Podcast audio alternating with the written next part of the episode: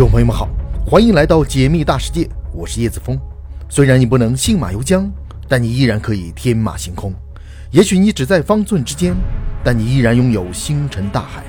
请别忘了收藏我的频道，在这里，让我们一起仰望星空，解密大世界。今天我们的主题是：电影《阿凡达》中的潘多拉星球在哪里呢？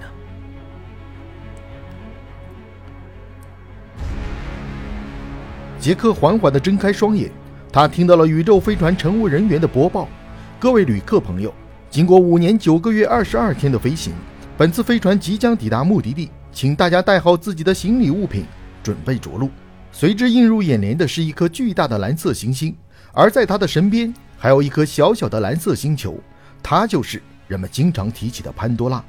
相信大家在看过电影《阿凡达》之后，对这个星球产生了浓厚的兴趣。潘多拉星。到底在哪里呢？它是一个什么样的星球呢？接下来，我们就一起来聊一聊电影《阿凡达》中的潘多拉星。潘多拉星在哪里？在电影的设定中，潘多拉星位于半人马座的南门二三核心系统中，距离地球四点三七光年。南门二三核心系统的三颗恒星分别是南门二 A、南门二 B 和南门二 C，也就是比邻星。潘多拉星就位于这三颗恒星中最大的南门二 A 的身边。不过，潘多拉星并不是一颗行星，而是一颗卫星。它围绕着一颗巨大的气态行星波吕菲摩斯公转。你知道电影中的宇宙飞船的速度有多快吗？它用了五年九个月二十二天就飞到了四点三七光年远的潘多拉星那里，平均速度为二十二点六万公里每秒，达到了光速的四分之三。难怪前往潘多拉星旅行的人们只需要在飞船中睡一觉就到达了。而在现实中，目前离开地球最远的旅行者一号探测器要抵达那里需要七万多年。潘多拉星是一个什么样的星球呢？我们从三个方面来聊一聊潘多拉星。第一，潘多拉星的太阳和我们的太阳非常的相似。潘多拉星的母恒星南门二 A 的质量是太阳的一点一倍，比太阳稍大一些，直径为一百七十点七万公里，是太阳的一点二三倍，表面温度约为五千五百摄氏度。和太阳表面的温度基本上相同，亮度是太阳的一点五倍，因此南门二 A 就像是太阳失散多年的双胞胎兄弟一样。我们在地球上看到了南门二 A，就如同在潘多拉星迷人的夜晚看到了太阳一样。第二点，潘多拉星是一颗行星的月亮。潘多拉星是气态巨行星波吕菲摩斯的卫星。波吕菲摩斯这个名字来源于希腊神话中的独眼巨人，这是因为这颗行星中。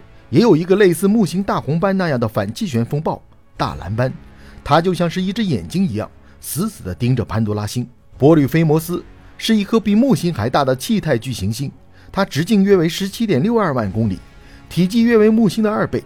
虽然波吕菲摩斯的表面和木星一样满是呈东西走向的湍急气流带，但是它却拥有海王星那样迷人的蓝色色调。除了潘多拉星，波吕菲摩斯还有十三颗卫星，因此。潘多拉的夜晚会看到三颗以上的月亮。第三点，看似美好，实则残酷的潘多拉星。虽说潘多拉星是一颗卫星，但是它的体量却一点都不小。潘多拉星的直径为一万一千四百四十七公里，约为地球直径的百分之九十，质量是地球的百分之七十二，地表重力是地球的百分之八十，大气密度是地球的一点二倍，大气压是地球的一点一倍。潘多拉星的地表重力。只有地球的百分之八十，这点很有趣。它会让潘多拉星球上的生物在低重力的环境下长得更加高大。例如，潘多拉星球上的纳美人身高有三米，这一点让我们联想到了火星。火星的地表重力更小，只有地球的百分之三十八。如果未来人类真的移民火星了，在火星低重力环境下生活的人，是不是也会长得非常高呢？根据电影的设定，人类在二十二世纪发现了潘多拉星。